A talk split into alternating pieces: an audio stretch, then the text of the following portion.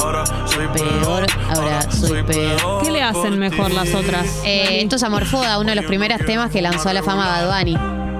Soy peor, perdón. O sea que es peor por culpa de ella. Claro, él, él es, él no dice ahora estoy mejor sin vos. Dice, no, ahora soy una peor persona. desde Me que dejaste nos hecho separamos. un, un trapo. Ahora voy a voy a ser un irresponsable afectivo con todas las próximas personas que me Por crucen. culpa tuya. Exacto. Eh, esta canción no está puesta adrede, está a propósito del comienzo de la columna de Eyal Moldavsky, que va a hacer su columna de filosofía y nos va a explicar por qué ha puesto esta canción en el día de hoy. Buen día, Eyo.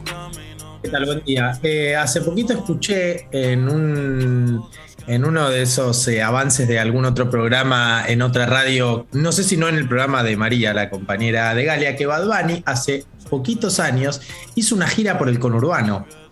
Dato que Mira, no, no sabía. Exacto, sí. Esas caras, muy bien esas caras, creo que 2018, o sea, muy reciente, hizo eh, una tanda de boliches del conurbano. Sí, estuvo en Pinar de Rocha. Exactamente, en Pinar de Rocha y en varios más. Eh, sí. mira vos, no, no tenía para nada Así este que- dato. Así que hay un grupo de gente, eh, quizás de Quilmes, quizás de vaya a saber uno dónde, que vieron a Bad Bunny sabiendo quién era, sabiendo que estaban llevándose algo para la posteridad, nunca lo Es que a ver. ya re era alguien Bad Bunny, pero yo creo que el salto de calidad lo dio en el 2020 con el disco Yo hago lo que me da la gana. Yo hago. Sí. A ver, Gali. ¿cómo es? Yo hago lo que me da la gana. Me encanta. Me encanta como lo decís. Pero ya re era alguien. No, me genera mucha intriga si alguien que, estu- eh, que estuvo en ese, mm, en ese show, viste, lo sintió. Dijo como, uh, este le va a ir bien. Viste cuando a veces tenés esa intuición que decís, acá hay algo. Claro, tipo Matías Martín, que para mí, personalmente, desperdició una entrevista con Dualipa, de esa, sin saber, cuando Du- Dua Lipa vino eh, como telonera a un Lola Palusa y Matías eh, la entrevistó, bueno, no sé, más o menos así, y sin saber que estaba por entrevistar quizás a una de las personas más famosas del mundo. Lo que pasa es que, sí, pero justo el caso de Dua Lipa, ella es tan fría. Sí, ¿no? Ella Eh, es muy, o tímida, no sé si fría, tímida, no sé qué de los dos, mí- pero sí. Ah, Para es mí es las fría, dos es cosas. medio fría. Entonces, ¿qué te vas a imaginar? Porque, Igual, viste, la ves a ella ahí. Dua Lipa era re alguien, o sea, no era la Dua Lipa de ahora que es tipo top 5 artistas pop del mundo. Obvio, no era esa Dua Lipa. Sí. Pero había fans en la puerta, Claro. yo me la crucé ese día. Nada. Orgullo. Ni idea, o sea, viste No, cómo no, soy. no. Te quiero decir algo, te quiero corregir. Dua Lipa te cruzó a vos. Exacto. Claro, De hecho, me dijo permiso. Digamos las cosas como son. Sí, Aprendió. excuse me. No, aprendió la palabra. Decí, decí, contá lo que me dijiste. Que aprendió la palabra permiso para, Para, poder para pedirme permiso a mí. Sí. Eh, porque no quería que el traductor me lo diga, a mí le parecía muy inorgánico. Sí, sí, decirle a la gente, pues después nos tratan de que somos cualquier cosa acá. No lo Me somos. doy, cuenta, me doy cuenta que acá las cosas, como recién, que estuvieron eh, dos horas eh, hablando, diciendo, ¿qué, estaban diciendo? Que, se, que vos por suerte lo frenaste, Jessy, empezaste a leer un mensaje porque estaban haciendo lo de... eh, Metáforas, las metáforas de si la carne Las está para tirar al asador. eh, exactamente. Como Las por ejemplo, si este huevo 15 ya fue, este huevo ya fue pasado por agua el suficiente Ay, tiempo. Dios. Veo que acá- como que acá, acá eh, raspá dos piedritas y arrancás el asado. Si la Es, rueda ya eh, está lo suficientemente inflada para salir a la ruta. Ajá. Está bien. Tengo tantos Vamos a temas para hablar con ella. Si la tostada ya está doradita como para ponerle manteca. Ujú. Es tu hermana, o sea, tu, fa- tu sangre. Yo solo entré más tarde a esto. ¿No? Además, son metáforas que ni siquiera terminás de tener en claro qué de todo está ¿Qué diciendo. digamos. ¿Qué- qué- ¿Cuál es la imagen que me debería estar haciendo con, esto que está es para que te quedes, te lo lleves a casa a pensar. Claro. Está bien. A vos que te gusta Eh, tanto pensar y hacerte preguntas, Eyal. sí, es tu, sí, tu me gusta carrera. tanto. Ayer, ayer grabé un eh, video doble, o sea, en cada toma hacía un párrafo de un video, un párrafo de otro video. Uf. Nunca lo hagan, la pasé muy mal. Y sí, estabas confundidísimo. Claro, terrible. Confundidísimo. Confundidísimo. Aparte terminás el video y no tenés idea lo que dijiste. Que igual siempre me pasa. Bueno, De- vamos a la Después sale muy bien. No te hagas el humilde. No, pero los- como los videos los grabo fuera de orden, ya en un, en un momento es como que digo, Dios, ojalá que esto tenga sentido. Va a tenerlo, va a tenerlo. Hablando de sentido, ¿por qué escuchamos a Bad Bunny hoy en el comienzo? ¿Con qué tiene que ver? ¿Con qué tiene que ver?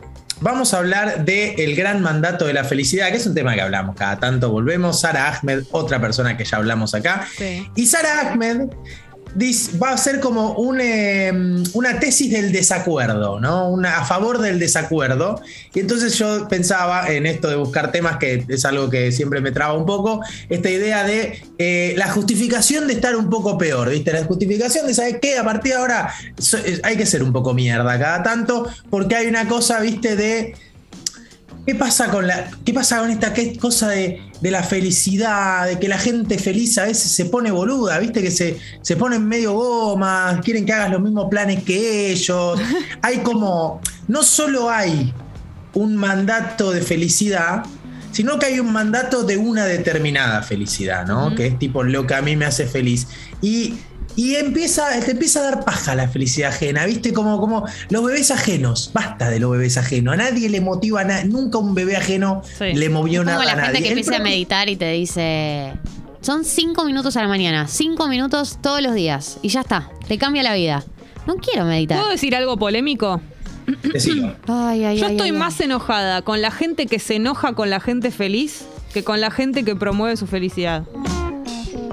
Bueno, se suspende la columna. Perdóname, Sí, gracias. Buenos días. Nos vemos el jueves que viene. Perdón, De verdad, perdón, pero para mí. ¿Querés hacer la columna vos, Sara? No, no, no. Te aviso, te anuncio. Perdóname. Seguí, pero te aviso, yo, te anuncio en yo estoy más del lado de la gente que algo la hizo feliz. Coincido en que cuando alguien se pone muy denso es insoportable para todo el mundo. Pero muchísimo peor es la gente enojada con la felicidad del otro. No se trata de enojarse con la felicidad del otro. Aunque un poco sí, porque a veces me dan ganas de, de mearlos a los que están felices. ¿Por qué? Pero, porque, porque sí, pues se ponen ¿Pueden vivir su pero- felicidad pero solos sin no molestar igual al resto? No se trata de enojarse con la felicidad del otro, sino de permitirse estar en desacuerdo, porque hay una cosa es esto, la felicidad chiquita, alguien que, bueno, le, le- le- está haciendo bien meditar, nadie se va a enojar con que una persona encontró en la meditación algo para tener una vida mejor, sino con mandatos más... La vida feliz, la vida feliz tiene algunos casilleros que se supone que, todos deberíamos estar llenando, y, esa, y, y eso esconde un problema, digamos. Eso esconde, en realidad, eh, impide desarrollar otras formas de ser feliz. Por ejemplo, por ejemplo, supongamos, uno de los grandes mandatos, la vida en pareja. Claro, creo que ahí está la diferencia. Una cosa es querer promover la felicidad y otra el tipo de felicidad que los demás quieren que vos tengas. Uno crece en una sociedad, en una familia, en un contexto Un hábitus, en donde diría Bourdieu. hay... ¿Cómo? Un hábitus, diría Bourdieu. Un hábitus, un homo habitus, donde hay un montón de eh, pretensiones o de preconceptos de lo que finalmente va a terminar haciéndome una persona feliz. Entonces, el gran problema de esto, o sea, el gran problema que va a plantear Sara Ahmed, que lo hablamos también aquella vez cuando hicimos la nota en la columna con Lorena, Loana Berkins y todo lo que implica la felicidad no heteronormativa, es cómo hacemos para, para plantear otros mundos felices, cómo hacemos para salir de, ese, de esa idea preconcebida de lo que nos va a hacer o no feliz. Y esto, este es el, gran punto, ¿no? Digamos, yo cuando se, se plantea la felicidad como un concepto vacío, como la cuestión es ser feliz, y, na- y no es así. En realidad la felicidad es un concepto que, que trae de, de escondido consigo un montón de cosas y cuando uno no las cumple, se plantea un problema. Y acá eh, entra la cuestión del desacuerdo. Sí, porque ya incluye la palabra cumplir. Empecemos por ahí. O sea, Exacto. tener que cumplir con algo ya incluye la posibilidad de, de la no felicidad. Sí, exactamente. Digamos, ¿qui- ¿quién no le ha pasado de eh, con su familia o con en una cena familiar o en eh, incluso con amigos o en el laburo que te hagan preguntas y que te vayan presionando hacia bueno y cuándo esto y cuándo lo otro y qué vas a hacer con esto que son formas tal vez inofensivas digamos nadie tiene mala leche pero de ir condicionando lo que se supone que es la vida feliz. Bueno, hoy una compañera nos contaba en Amigas Prestadas el caso de que ella se va a ir a vivir afuera y el padre no la apoya porque no se va Perdón, tenía que mejorar la luz. Porque no se va ni a estudiar ni con un laburo. eh, y ella se está yendo y se está yendo mal. No se puede despedir bien del padre porque el padre no acepta que haya decidido irse a vivir afuera sin un plan concreto. Y es esto, o sea, es el padre que no ve como una opción viable, no ve como una vida viable. No creo que tenga malas intenciones, pero que no ve como una alternativa con buenos resultados la decisión que está tomando. Bueno, perfecto. Eso, la vez que hicimos la Felicidad T, como llamamos a columna, planteó esta misma idea de cómo las familias o los padres muchas veces eh, te plantean esa frase, quiero que seas feliz con lo que a vos te hace feliz, pero en realidad no es tan así. Bueno, acá Sara Ahmed va a agregar otra cosa que me parecía interesante, que es, hay como una cierta idea a veces de que la persona feliz es una persona que eh, toma control sobre su vida y la, y la persona infeliz es alguien que se deja llevar por el destino, ¿no? Es alguien que dice yo no puedo controlar nada, la vida me lleva puesta. Ella dice y hace todo un repaso de distintos autores y distintos conceptos de cómo eh, hay una idea de que la felicidad tiene un vínculo con la proactividad, con el hacerse cargo, con el tomar decisiones y la infelicidad con el padecer la vida. Y ella va a plantear esta cuestión que es, no necesariamente esto tiene que ser así. La felicidad a veces puede eh, ser pasiva, porque yo a veces, por ser feliz o por hacer lo que creo que debería hacerme feliz, me entrego a lo que el mundo, a- al mundo tal y como está. Acepto lo que otros me dicen o lo que otros creen o lo que otros hacen que les hace felices a ellos y me impido a mí entrar en el desacuerdo. Dice, y en realidad, juzgar algo como negativo, como danino, entrar en una forma de sufrimiento, también es una forma de pasar a la actividad. Es un camino hacia decidir qué me hace feliz o no. Es como Decir si que no. el desacuerdo. ¿Cómo? Decir que no. Decir que no, exactamente. Es como si el desacuerdo y la, y la tristeza del desacuerdo fueran una vía para acercarnos a una felicidad posterior, o por lo menos para sacarnos de, de esa pasividad eh, que a veces implica entregarse a la felicidad, digamos, eh, tal y como está. Porque me parece que hay un planteo que es, que es muy lindo, que es, Muchas veces creemos que la coerción o que nos exijan, nos obliguen a algo, tiene esta imagen, viste, muy eh, Django Unchained, muy eh, tipo DiCaprio con Sí. Samuel L. Jackson y una cosa muy látigos, De violencia y gente obligándote a hacer cosas. Eh, y, en y ella va a decir, no, la felicidad también es coerciva. La felicidad ajena, digamos. El mundo eh, en su estatus de lo que mm, a nivel mainstream se considera que es la vida feliz o lo que debería pasar para que tengas una vida feliz, eso también es muy coercivo y te va obligando y llevando a un lugar que tal vez no es tu lugar más genuino.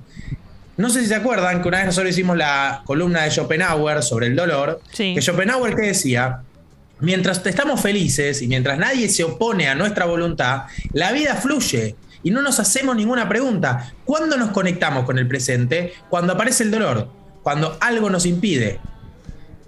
Ella retoma esta misma idea y dice, esto mismo, digamos, la felicidad también nos va. Vos vas a una cena familiar y tu abuela te pregunta, no sé, ¿cuándo vas a estar en ¿Para pareja? Que hay un tío. Claro, que acá hay un tío a descansarte con, con tus estudios o lo que sea. Y no, en no realidad. está basado en la eso- vida real nuestra. Puede ser, puede ser que no. Eh, pero, pero la, digamos, la conformidad con lo que existe, ¿no? La reproducción de lo que ya tenemos también es una forma de coerción. Quiero- y- ¿Puedo agregar una cosa, ello también polémica con respecto, se suma a lo que Hoy está Jessy. a lo que decía al principio. L- No, lengua karateca. Pero tiene que ver con el mandato de la felicidad también, que ojo con no pasarse para el otro lado, que por no cumplir con los supuestos mandatos de felicidad que tiene todo el mundo, nos pasemos al mandato de lo no mandato. No sé si me explico con lo que quiero decir. Por ejemplo, eh, alguien dice, mm, no, bueno, tener un hijo no es la felicidad de todo el mundo, perfecto, lo entiendo, pero hay militantes del, del- del extremo no mandato que terminan siendo víctimas del mandato de la misma manera. Que ante alguien con ese deseo eh, reaccionan de una manera como combativa contra el deseo de alguien y estás haciendo lo mismo pero al revés. Ah, eso ¿Me es- explico? sí, estoy. Ahí El, lo entendí. el combate a, a la felicidad, lo que le provoca felicidad a uno, por más de que no te provoque felicidad a vos, no es cuestionable. Exacto. sí, Entonces, estoy de acuerdo. eh, vas a, a- vas a ser víctima también de tu mandato si vos cuestionás la felicidad del otro porque no tiene que ver con lo que vos deseás. Estoy, estoy muy de acuerdo. No, eh, creo que no es una cuestión de, de como dice Galia, eh, ¿cómo me acusa Galia? Invalidar. Galia, eh, no es una cuestión de invalidar la felicidad ajena, sino de no, simple, de, de- de no creer que la felicidad ajena necesariamente tiene que ser la felicidad propia. Exacto, en eso, está, en eso estoy de acuerdo total, pero digo, hay como cuidado, o pienso yo, mi opini- en mi opinión, como de no, eh, sí, como coartar la- lo que el otro expresa como su felicidad porque a vos no te parezca que eso es. No, ¿qué es lo, Lo que pasa cuando tu, tu felicidad va en consonancia con los mandatos mainstream, digamos? ¿Qué pasa cuando vos sos Susanita, ponete? Claro. Exactamente. Y quiere- quiero tener, quiero casarme y tener una familia y qué sé yo. Y, y, y, mm, y como que está, o sea, obviamente está mucho más de moda en cierto se- sector social criticar eh, ese tipo de, formatos de felicidad, pero hay algunas personas en donde, que tienen la suerte, o no la suerte, pero se les dio de esa manera, eh, de que su deseo coincida con lo que es llamado el mandato mainstream de felicidad. Y bueno, enhorabuena, adelante. Lo que pasa es que yo siento que a veces la gente se pasa de lado porque eh, hay mucha más presión para quienes no eligen ese camino que para quienes sí lo eligen y tienen un sector chiquito que les dice, ah, sos re Susanita. Digo, como que creo que es mucho más la carga eh, para la persona que elige no tener pareja o para la persona que elige no tener Desde ya. familia, porque hay una carga estructural. Pero sí entiendo que muchas veces en ir en contra, como que podés incluso herir o hacer sentir incómodo a una persona que sí elige Claro. eso, por más que es- coincida con lo que supuestamente es su mandato. Faltan mil años para que un mandato se iguale al otro, pero digo, no me parece de ninguna manera la, la, la respuesta a hacer eso. Es como que cada uno tiene sus propias elecciones y lo que le hace feliz es lo que le hace feliz. Estoy, estoy- completamente de acuerdo. No, eh, esto no, me parece que, sea una cuestión de invalidar. Sí creo que, como dijo Galia, el esfuerzo de ir contra algunos mandatos es mucho más grande eh, y por eso esa, esa pasada de rosca, porque, digamos, ¿cuál es el, cuál es el punto que, quiere plantear ella, digamos, de Sarah Ahmed, cuando hace toda esta, esta tesis a favor del, des- del desacuerdo? Detrás del desacuerdo hay cosas. Detrás del desacuerdo hay cosas que, que nos causan dolor, digamos. Es una esta falsa felicidad de concordar con la felicidad, porque también uno cuando concuerda con la felicidad que te dicen los demás, hay una realización, bueno, soy como el resto. Entonces el, el no concordar es muy doloroso.